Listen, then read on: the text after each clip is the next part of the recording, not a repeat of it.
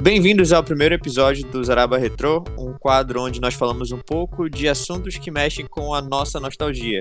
Então podem ser jogos antigos, filmes velhos, tecnologia ultrapassada, qualquer coisa que nós tivemos em algum momento da nossa vida e queremos matar a saudade com vocês. Meu nome é Bruno e eu tô aqui com meu amigo de infância, o famoso Caio Bandeira. Diz oi aí, Caio. Fala galerinha, tudo bem? Como o Bruno falou, a gente tá aqui para falar merda sobre coisas velhas, que são as melhores coisas. O assunto que a gente escolheu para hoje é a série de jogos Obscure, que é um survival horror de 2004 no estilo clássico do gênero. Então ele segue aquele modelo do Resident Evil, com poucos recursos e muitos puzzles. Ah, o nosso primeiro contato com esses jogos, tanto o primeiro quanto o segundo, foi no PS2, onde a gente tentou zerar várias vezes e a gente nunca conseguiu. No caso do primeiro, tu acabou de me lembrar que a gente chegou até o final e ficou sem bala, então é impossível matar o último boss. E o segundo jogo a gente desistiu logo no começo, não foi? Exato. Tipo, o primeiro, eu lembro que a gente. Teoricamente a gente fez merda, mano porque a gente salvou num ponto em que era impossível voltar para pegar mais balas. Sim. Ou seja, tipo, era uma sala e tu, se tu fosse pra frente, tinha um Já era o chefão, né? E tu é. não conseguia voltar. Então a gente basicamente arranhou o CD. Só é. que salvando. E o 2 a gente não jogou muito, por quê? Tu lembra? Cara, eu lembro que era muito complicado, bicho. Ele era mais difícil que o primeiro ainda, né? Muito, muito. A gente vai falar um pouco sobre a diferença entre os dois, perceptivas assim. A gente não vai entrar muito em detalhes na história para não dar spoiler, mas a gente vai falar um pouco sobre o contexto e tal. Um e o dois tá um pouco relacionado, tem alguns personagens que voltam. Aí a gente vai falar um pouco sobre tudo.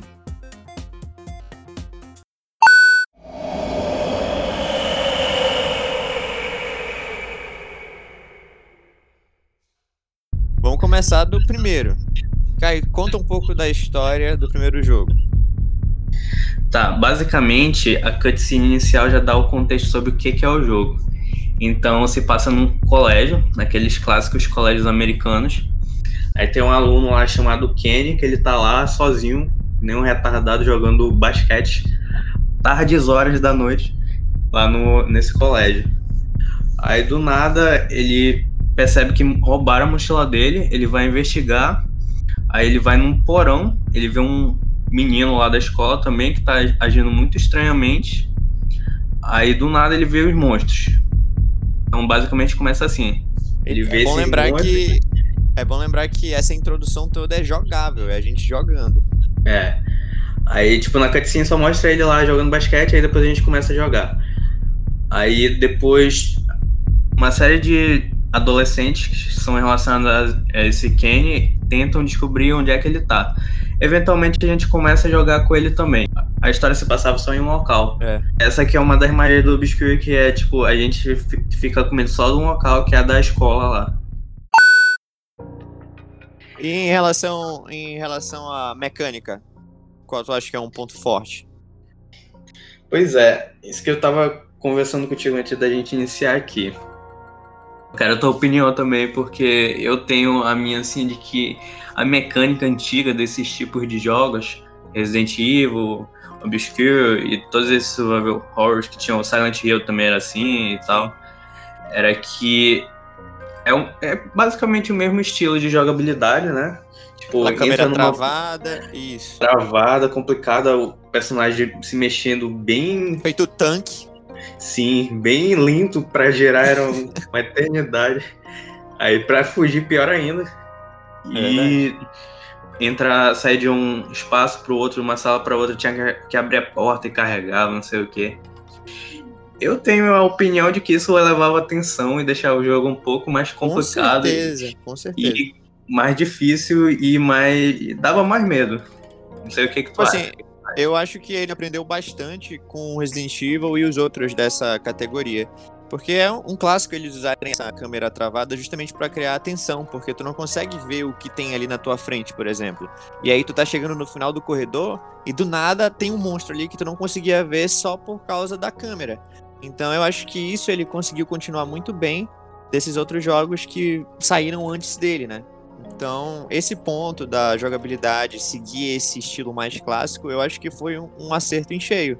Porque eu acho que nessa época do PlayStation 2 já estavam mudando um pouco esse gênero de survival horror, que logo em seguida vai lançar o Resident Evil 4, que já vai ser com aquela câmera atrás do ombro, mas o Obscure resolveu seguir ainda ali o padrão clássico da época, e eu acho que ele acertou em cheio, pelo menos para esse primeiro jogo.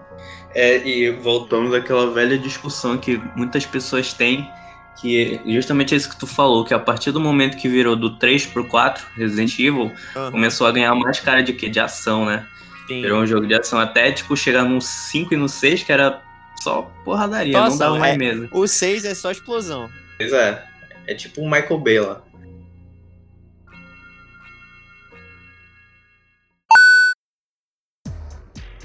E me diz uma coisa, sobre o primeiro jogo de Obscure, tu tem algum ponto fraco dele? Que ele poderia Cara, ter feito melhor, alguma coisa assim? Eu acho que. Eu lembro que ele não envolveu muita gente na história. É, envolvia um, um, pouco no, no conceito, na jogabilidade, mas na história não envolveu a gente tanto. E a questão do gráfico também tinha a melhorar. Era ainda pouco relembrava o Relembrava o PlayStation 1, né? Mais ou menos. É. E eu não sei, a gente esqueceu de falar o que é que, justamente, eu acho que é o principal motivo da gente estar tá fazendo esse podcast sobre esse jogo. Por que, que a gente se uniu por esse jogo? Porque ele tinha uma coisa que outros survival horrors não tinham, que era multiplayer. multiplayer. Exato. Exato. E esse a gente esqueceu também. A gente esqueceu de mencionar que no caso, como tu tinha mencionado dos personagens em si, ah, quando a gente saía para explorar as outras áreas da escola, sempre iam dois personagens juntos. E se tu tivesse alguém para jogar contigo, ele podia assumir o controle desse segundo personagem. E aí tem uma coisa interessante que a gente não comentou, que quando esse personagem morria, ele perdia mesmo, não tinha como, não era game over. Tu seguia a tua história com aquele personagem morto. Então, se tu estivesse jogando multiplayer e o teu parceiro morresse, tu tinha que voltar onde estava toda a outra, o resto da party, para escolher um personagem ah, novo. É, né? E isso era um diferencial muito grande desse jogo. Sim, tá doido. Isso aí é, dava é mesmo. Realmente certeza, tu morria já era. É, se tinha um personagem assim com uma habilidade muito importante que tu deixava morrer logo no começo, o resto do jogo pra ti já tava mil vezes mais difícil. Sim. Mas vamos e lá. Aí, a gente esqueceu de mencionar também que é, tanto no 1 quanto no 2, que a gente vai falar em seguida, né? É, o que é descoberto ao longo do jogo é que o principal ponto fraco dos monstros é tem poucos monstros, pouca variabilidade de monstros. É verdade. Isso eu lembro bastante. Mas o ponto fraco de todos os monstros era a luz, né? Isso, e a gente podia estourar a janela pra luz entrar. É, a gente andava com uma lanterna e é. tinha que usar o meio para ajudar, né? As janelas e tal.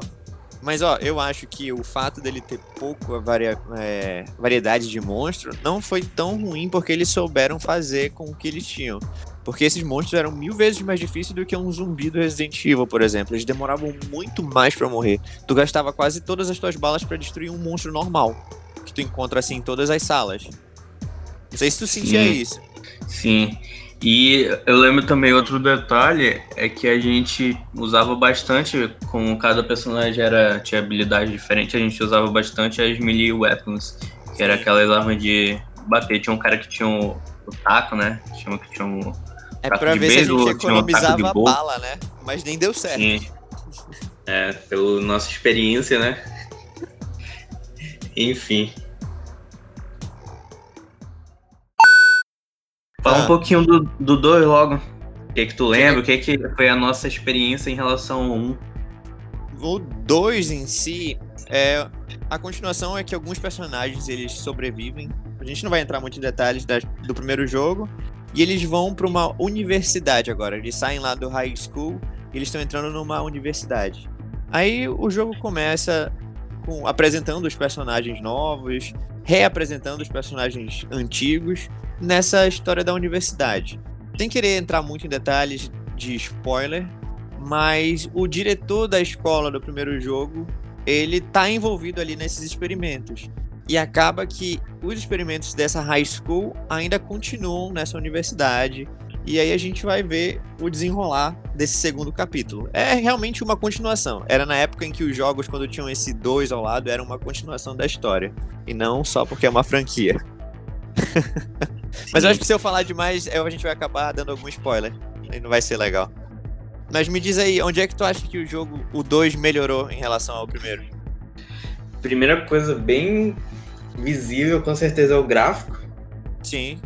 O gráfico melhorou, deu um, um up bem grande. E lembrando que ele saiu também para o PS2, então são dois Sim. jogos da mesma geração e já teve uma melhoria. Eu lembro que ao mesmo tempo, assim, o 2 ele tinha uma.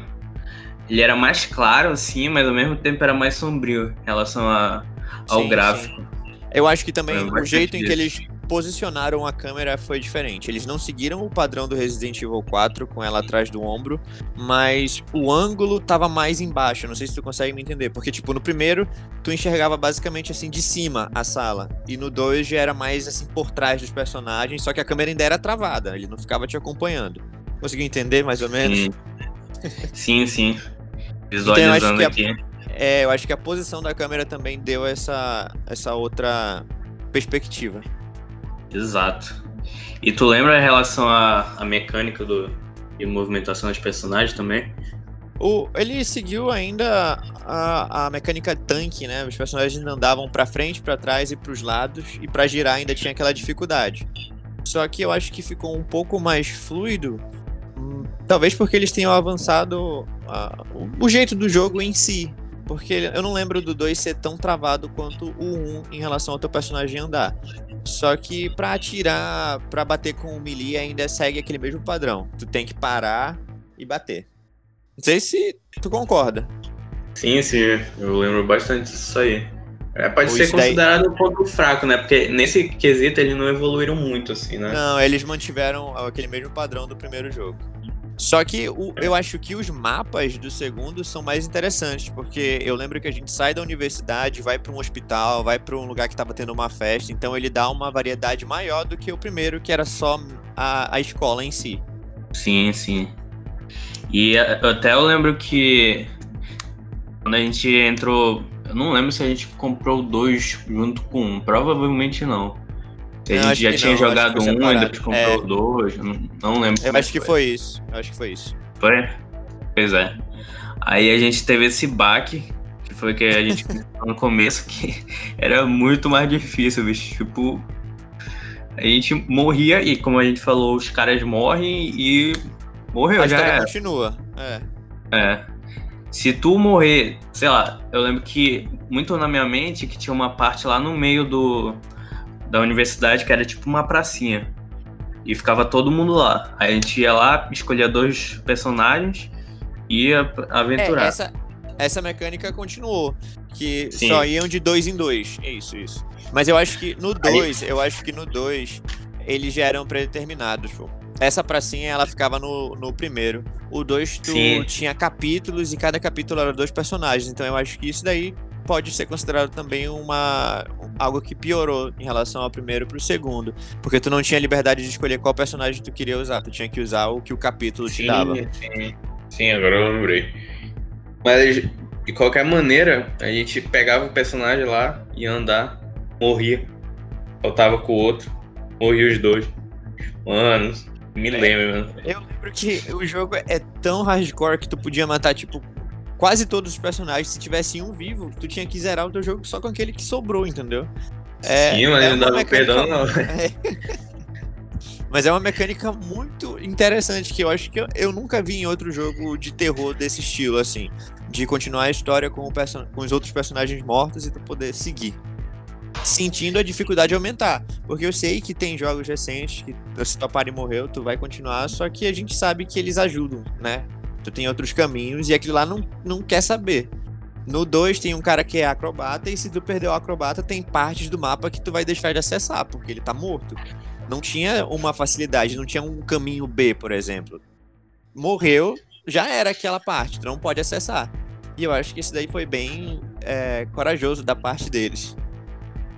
Talvez, sem querer julgar aqui, mas possa ter sido um dos motivos de não tenha feito o jogo fazer tanto sucesso na época. É verdade. Sei.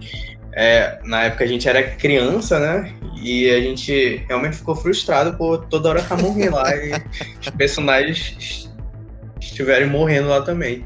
Mas nada que tire a qualidade do jogo. Não, tanto e... que a gente, a gente ficou tentando por anos, né? Então o jogo era muito legal para essa atmosfera do terror. Eu acho que ele saiu só na época errada, porque ele teve que ele teve que lutar por lugar com Resident Evil 4, que foi a sensação da geração. Todo mundo fala do Resident Evil 4 como o ápice do, do survival horror. Então eu acho que Sim. ele acabou deixando o obscure obscuro. Exato. Querendo ou não, era competidores, né? Então. Com certeza. Um sobre, sobre se vender, ainda mais porque tinha mais tradição, né? Uhum. O Obscure.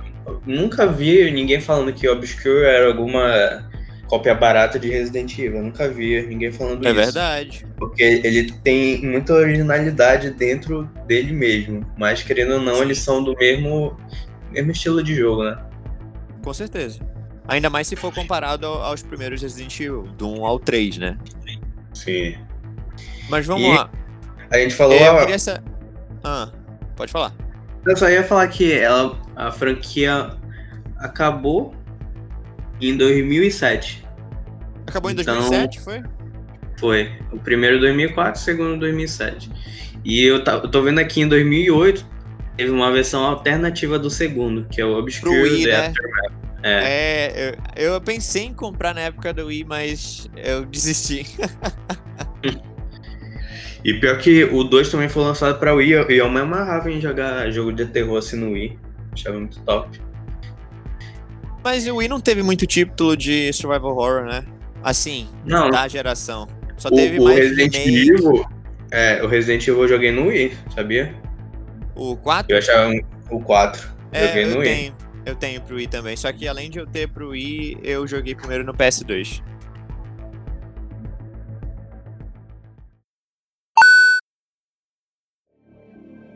Vamos lá, pra gente fechar esse primeiro episódio do belo quadro que a gente criou, me diz qual nota tu daria pra Obscure 1 e Obscure 2, respectivamente. Tá, é, pro 1, eu acho que eu daria 7,5. 7,5. Eu esperava uma nota maior da sua parte, viu? É, porque, tipo, querendo ou não, a gente ainda tem essas limitações. Uhum. E eu dou essa nota porque a gente não zerou também. eu, eu acho que isso aí. Não sei, mano. A gente pelo menos podia ter uma chance de lutar, né, mano? A gente podia voltar, não sei o quê. Mas mano, aquele, aquele, é, save, é aquele save tá perdido. Aquele save tá perdido. Esquece. É. Ainda e tá lá no meu memory card lá. e pro 2, qual nota? O 2 eu daria uns 6,5 por aí. Porque, como a gente falou, ele não soube se renovar tanto, teve as melhorias. E era muito difícil. Eu não sei se hoje a gente conseguiria zerar o 2, sinceramente. Não, fica, aí, fica aí uma proposta da gente ver se consegue zerar o 2. Eu vou tentar arranjar acho... pro Wii. Sim, eu acho que tu lembra o que, que a gente prometeu, né? Entre nós. Nossa amizade de, de sei lá quantos anos, 15 anos por aí. E a gente eu ia zerar. Mais, acho que mais.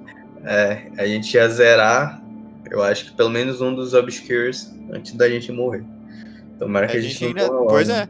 Eu vou tentar arranjar pra gente tentar mais uma vez zerar esse jogo. Pode ter certeza. Esse, realmente, tipo, dei 7,5, mas pra mim 7,5 é uma nota boa. É uma nota bem Não, boa, assim. Com certeza. Eu considero esse jogo subestimado, subestimado. É verdade. Bem, as minhas notas seriam pro 1 eu daria uns 8,5, porque é o que eu mais tenho, assim, memória afetiva, né? Que foi o que a gente mais jogou, eu acho. Uhum. Foi, e pro 2, como a gente jogou pouco, eu acho que eu também concordo contigo e vou no 6,5. Vai. Uhum. É, vai, vai, dá pra fechar. Porque, assim, a dificuldade pra, pra nossa idade na época, eu acho que ela dificultou muito. Acabou que não deixou a gente aproveitar tanto o jogo quanto a gente queria, né? Mas a gente vai tentar de novo. Já tenho aí a tua palavra que a gente vai tentar de novo. E vai que agora que a gente tá mais velho, com mais experiência, a gente não consegue zerar. Aí, mano, aí eu fico puto. que porra, os caras tentando depois. Eu lembro, eu lembro de uma coisa que a gente. Na época, né, a gente tinha aquelas revistas do PlayStation. Sim, detonado, pode crer. Detonado e tal. E a gente. Eu tinha, eu não sei, eu lembro se tu tinha também, mas eu lembro não, que eu, eu tinha. acho que a gente seguia a tua, a gente seguia a tua. Sim, passo uma revista que era só do Obscure 1 e eu tinha uma do 2 também. Eu lembro, exatamente. Só que às vezes seguir o passo a passo não é o suficiente, né? É verdade. Porque na prática lá a gente ficava sem bala. Gente... Ei, mas. E tá aí uma coisa que eu sinto falta nos jogos de survival horror atuais é esse lance da de ter pouco de ter pouco recurso, sabe? Parece que agora a gente sempre tem milhões de balas para matar todos os monstros e ainda sobra. Naquela época os jogos de terror não eram assim. Tu tinha um número determinado de bala e tu tinha que ser inteligente com como tu ia utilizar. Como foi o, o caso de Obscure e como era o Resident Evil na época também. Não sei se tu concorda comigo. Sim, com certeza. Por isso era uma coisa que desafiava, né? Porque realmente, se tu tem um monte de bala, tu entra numa sala que tu sabe que tem monstro ou zumbi, tu vai lá, tu vai matar, tchau. Mas se não, aí isso até te, eu acho que te coloca mais imerso no jogo, porque tu vê que tem um monstro ali numa sala, ele fica lá, tu sai, tu corre de lá e tu vai dar mais voltas procurando bala no, ao longo Com do, certeza. do mapa, né? E fora que se tu gastar na hora errada também, tu vai sentir as consequências, né? Então tem vezes que tu tá ali com um monte de bala, tu tá naquele momento cheio de monstro, só que tu fica, será que eu uso agora ou eu guardo pra um chefão? E tu acaba nunca utilizando aquelas balas até o final do jogo. Eu fui assim com Resident Evil. Eu acabei salvando muita bala que no final eu nem utilizei, de tanto eu ficar guardando. E o momento nunca chegava porque eu ficava, vai que eu preciso pra um monstro pior. Aí eu terminei o jogo com um monte de bala. E uma coisa que a gente esqueceu de falar desses estilos é que é, tinha uma quantidade limitada, bem limitada mesmo, de, de guardar o, todos os itens, né? Ah, Tanto os itens de cura, né? Uhum. Quanto é. as balas em si, armas. É porque hoje em dia os inventários dos personagens são infinitos, né? Tu pode guardar quantos itens tu quiser, mas na época não. Tu tinha um, um lugar específico, que no Resident Evil era um baú. Eu não lembro qual era o do Obscure. Eu não sei se tu vai lembrar. Não, mas eu sei que eu lembro que tinha assim, a gente guardava em algum Isso, canto. que tu tem um lugar para guardar, então se tu precisar sair, tu escolhe os itens que tu quer levar, quais tu vai deixar. É verdade, tá aí um ponto que a gente tinha esquecido de comentar. Sim, sim. E querendo ou não, a gente tinha que muitas vezes é, decidir qual arma levar, é, qual quais balas também. Era um desafio a mais ali. E é o que tá esperto. faltando, e é o que tá faltando para essa geração nova, né? O que que tu acha dos novos jogos de terror? Pois é, é uma coisa que a gente sempre conversa assim, né? Que hoje, além de estar tá um pouco mais facilitado, é essa questão é, de dar medo e tal, eu acho que foi um pouco reduzida. Com certeza. Acho que hoje ele, eles matam a gente no susto. É que nem filme de terror, eles matam a gente no susto, assim, de tipo, a gente tá andando e do nada pula alguma coisa na Sim, câmera. eles apostam mais no jump scare, né? É do que realmente de criar uma atmosfera que dê medo e criar um. Tipo, tu tá mexendo tua câmera, tu não toma um susto, tu só vê um monstro ali e tu fica realmente tenso. Sim, entendeu? Sim. Eu acho que isso é uma coisa que se perdeu hoje em dia. Sem falar que gráfico ruim dá muito mais medo para mim, pelo menos. Mas ó, o, o Resident Evil, a série, ele tá tentando reviver isso, né? Com os remakes. Pelo menos o 2, ele segue esse padrão antigo, onde tu tinha um baú para guardar teus itens, as balas são limitadas, então eles estavam tentando reviver isso. Só que aí, quando eles lançaram o remake do 3, meio que eles já largaram a mão e virou ação de novo, né? Sim, sim. Do 3 e do, do 2 também, né? O 2, é isso que eu tava te falando. O 2, ele ainda segue o terror. Ele ainda tem o, as balas limitadas, tu tinha que guardar tudo num baú. Então eu acho que o 2 eles conseguiram fazer a atmosfera ser o terror clássico. Com gráficos hum. muito melhores, só que ele ainda seguia aquele padrão, sabe? Só que aí no 3 eles voltaram à, à ação total. Aí é foda. Eu lembro que no, eles tentaram, assim, ser nesse remake, era teoricamente a proposta do 7, né? Sim, é verdade. Voltar ah, pra é. esse horror. Não cheguei a jogar, mas foi o que me falaram. E eu vi alguns vídeos, assim. Mas, pois é, gente, quem quiser jogar essa obra, essas obras-primas, na verdade, elas estão disponíveis na Steam por 27 reais os dois jogos juntos, no dia em que a gente está gravando. Não sei se quando ele for pro ar, se ainda vai estar o mesmo valor, mas eu acho que não muda muito, não. É um jogo antigo, então acho que ele vai se manter aos 27 reais. Vale super a pena. Então quem tiver aí a Steam e quiser pegar, fica a recomendação. Obscure 1 e Obscure 2. E pro pessoal que gosta mais do retrô, pode tentar achar cópias pro PS2 ou pro i, como tu comentou, né? Que teve o, o 2 pro i, não foi? Sim.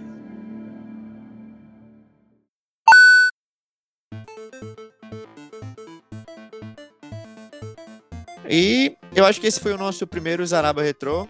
Se vocês já jogaram esses jogos que a gente comentou hoje, mandem um e-mail, falem a opinião de vocês. Se quiserem sugerir algum tema pra gente conversar, é falar com a gente pelo zarabacast.gmail.com no Twitter, arroba Zarabacast, o Insta também é arroba Zarabacast e o nosso Facebook, facebook.com Zarabacast. Caio, quer mandar algum recado para alguém? Eu queria mandar um recado para toda a galera ali da, do Lato Senso, a galera do, da Quebrada. Lá vai a galera da Quebrada. Toda a galera da Quebrada, toda a galera do Centro Literatos também, aos nossos, aos nossos outros companheiros de ZarabaCast. E é isso aí, obrigado a todos. Como o Bruno falou, mandem sugestão de jogos retrô se vocês tiverem. A gente jogou muito quando era criança, muitos jogos a gente jogou junto. Então a gente vai conseguir comentar, dar nossa opinião, buscar dados se interessa para vocês, buscar se eles ainda estão rendendo por aí, se tem consegue achar esses remakes, né, que a gente acha no, na Sim, PSN. E só comentar aí, galera, só comentar. Então é isso aí, galera. Falou. Obrigadão.